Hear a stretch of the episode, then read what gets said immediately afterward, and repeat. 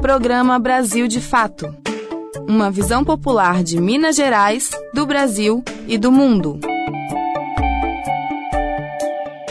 Oi, pessoal, fim de semana chegou e está na hora de mais um Brasil de Fato. Tudo o que aconteceu de mais importante você confere nesta edição de sexta-feira. Estaremos juntos aqui no seu rádio nos próximos 15 minutos. Brasil de Fato, uma visão popular de Minas Gerais, do Brasil e do mundo. Bora conferir os destaques.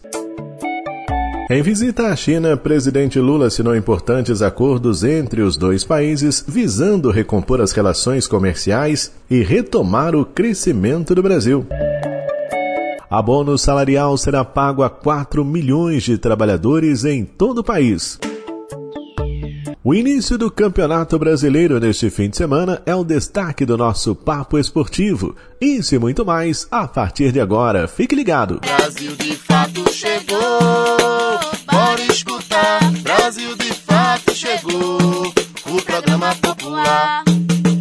Você está ouvindo Programa Brasil de Fato. Em visita à China, o presidente Lula do PT celebra importantes acordos comerciais com aquele país. A repercussão foi imediata e coloca o Brasil novamente no caminho do desenvolvimento internacional. Wallace Oliveira tem as informações. O presidente do Brasil, Luiz Inácio Lula da Silva, e o presidente da China, Xi Jinping, assinaram nesta sexta-feira, dia 14, uma série de acordos comerciais e parcerias. As assinaturas ocorreram em cerimônia realizada no Grande Palácio do Povo, na capital chinesa, Pequim. Lula foi recebido ao som do hino nacional brasileiro. Os dois presidentes celebraram 15 acordos entre Brasil e China. A maioria aborda cooperação para o desenvolvimento de tecnologias, trocas de comunicação entre os dois países e ampliação das relações comerciais. Desde 2009, no segundo governo Lula, a China é o principal parceiro comercial do Brasil. Para o Planalto, esta é uma das mais importantes viagens de Lula em seu terceiro governo, cujo objetivo é recompor as relações comerciais com os chineses. Na quinta, dia 13, em seu primeiro dia de viagem à China, Lula participou da cerimônia de posse da ex-presidenta do Brasil, Dilma Rousseff, na presidência do Banco dos BRICS. Ao discursar na posse de Dilma, Lula criticou a subordinação dos países subdesenvolvidos ao FMI, o Fundo Monetário Internacional, bem como a dependência da economia mundial com relação ao dólar, moeda controlada exclusivamente pelos Estados Unidos. O brasileiro defendeu o desenvolvimento de modalidades de comércio entre dois países sem ter que recorrer à moeda de um terceiro país. Eu toda noite me pergunto por que, que todos os países estão obrigados a fazer, a fazer seu comércio lastreado no dólar. Por que, que nós não podemos fazer o nosso comércio lastreado na nossa moeda? Por que, que nós não temos o compromisso de inovar? Nós precisamos ter uma moeda, sabe, que transforma os países numa situação um pouco mais tranquila. Porque hoje, um país precisa correr atrás de dólar para poder exportar. A imprensa mundial repercutiu positivamente a visita de Lula à China. A revista conservadora britânica The Economist diz que o Brasil, aspas, está de volta à Grande Liga após ter se tornado um páreo internacional durante o governo do ex-presidente Jair Bolsonaro. Fecha aspas. De Belo Horizonte, da Rádio Brasil de Fato, com informações da Rede Brasil Atual e Telesur, locução de Wallace Oliveira. Já aqui em Minas, a mineração volta a ser alvo de uma nova investigação pelo Ministério Público, devido à permissão concedida para explorar área de proteção ambiental na chamada do Lagoão, em Araçuaí. As informações com Wallace Oliveira. Os Ministérios Públicos Estadual e Federal receberam denúncia encaminhada pela deputada Beatriz Cerqueira, do PT, e pelo MAB, Movimento dos Atingidos por Barragens, sobre autorização dada à empresa Sigma Lithium para minerar na Chapada do Lagoão, em Araçuaí, Vale do Jequitinhonha. A Chapada do Lagoão é uma APA, Área de Preservação Ambiental. A empresa Sigma pretende explorar lítio no local. A permissão foi concedida em fevereiro, durante reunião do Conselho Gestor da APA. Segundo os moradores, nos últimos quatro anos, houve muitas divergências dentro do Conselho sobre essa autorização. A Chapada fica em uma região de clima semiárido, marcada por anos de luta e resistência contra a monocultura do eucalipto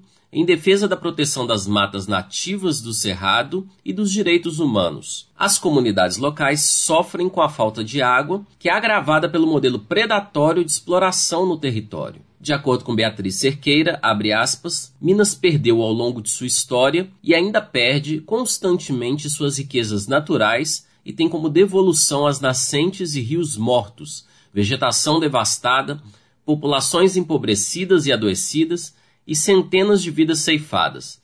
São crimes que nunca foram devidamente punidos, o que estimula a continuidade e até ampliação da exploração predatória. Fecha aspas.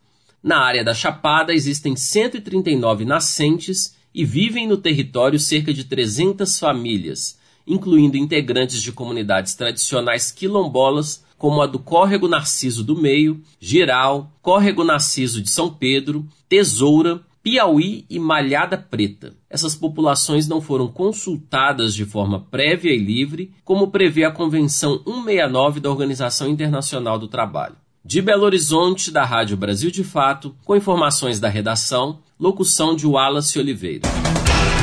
Essa emissora é parceira da Rádio Brasil de Fato.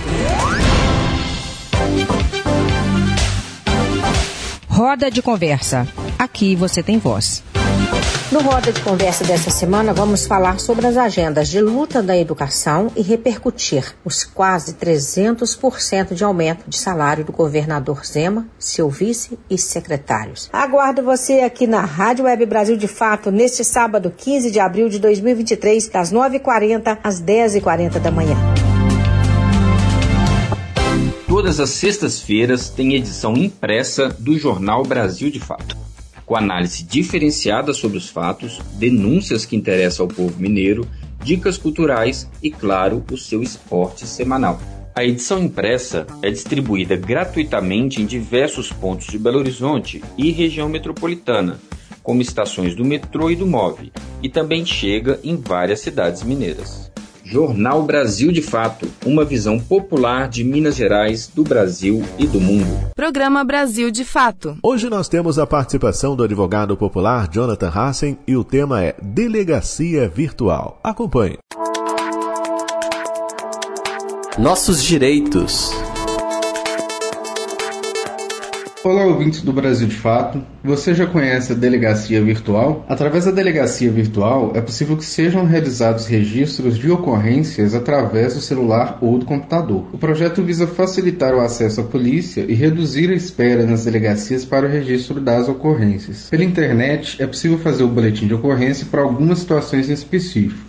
É para perda de documentos e objetos, para acidentes de trânsito sem vítimas, para furtos, lembrando que furto é quando não houve violência ali no ato. Você também vai poder fazer né, para informar desaparecimento de pessoas, a localização de um desaparecido, para informar né, ocorrência sobre lesão corporal, descumprimento de medida protetiva, ameaça, crime de dano, né? E lembrando que o crime de dano é quando alguém destrói né, ou deteriora um bem aí alheio intencionalmente. Feito o registro da ocorrência, a polícia irá verificar as informações e em alguns minutos é possível obter o boletim de ocorrência impresso. Você vai poder tanto fazer quanto acompanhar o andamento da solicitação através do site delegaciavirtual.cids.mg.gov.br, repetindo delegaciavirtual.cids.mg.gov.br.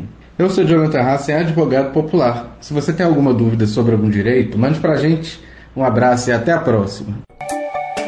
Atenção trabalhador! Se você está inscrito no programa PIS-PASEP há pelo menos 5 anos, tem direito de receber o abono salarial que deve pagar esse ano 4 milhões de pessoas. Saiba mais ouvindo a reportagem com Douglas Matos. A partir da próxima segunda-feira, dia 17, a Caixa Econômica Federal e o Banco do Brasil vão pagar as parcelas do abono salarial PIS-PASEP referente ao ano de 2021 aos trabalhadores nascidos nos meses de maio e junho. Os valores das parcelas variam de acordo com o número de meses trabalhados em 2021.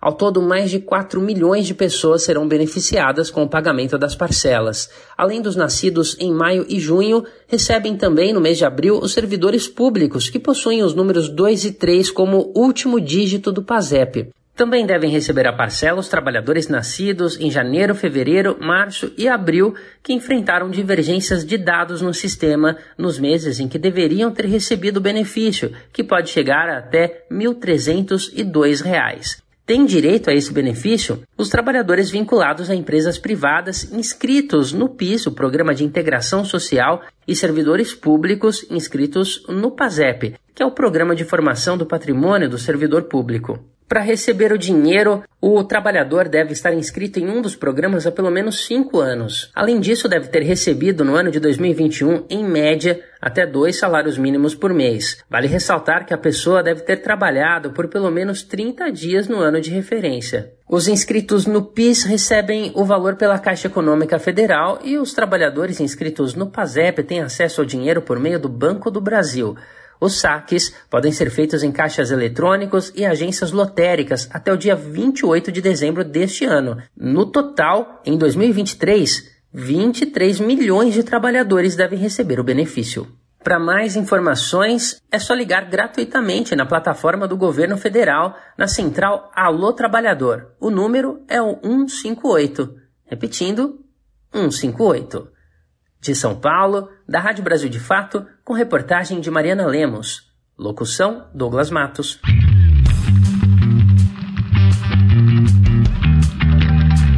Resenha Esportiva. Sexta-feira, no final do nosso programa, tem sempre o nosso papo esportivo e o destaque negativo essa semana foi a estreia do Cruzeiro com derrota na Copa do Brasil para o Náutico em placar mínimo de 1 a 0. No jogo de volta, a Raposa terá de fazer dois ou mais gols em casa para passar à próxima fase, o que deixa o torcedor já preocupado nesse começo de temporada, com a estreia do time azul com o pé esquerdo. Mais notícias do futebol com ele, Fabrício Farias. Salve, salve! Esportivo. Salve, salve, meu caro ouvinte, minha caro ouvinte do nosso Papo Esportivo, final de semana de início do Campeonato Brasileiro, aí na sua edição do ano de 2023. É isso mesmo, Campeonato Brasileiro de volta e com as equipes favoritas aí, pelo menos algumas delas, né?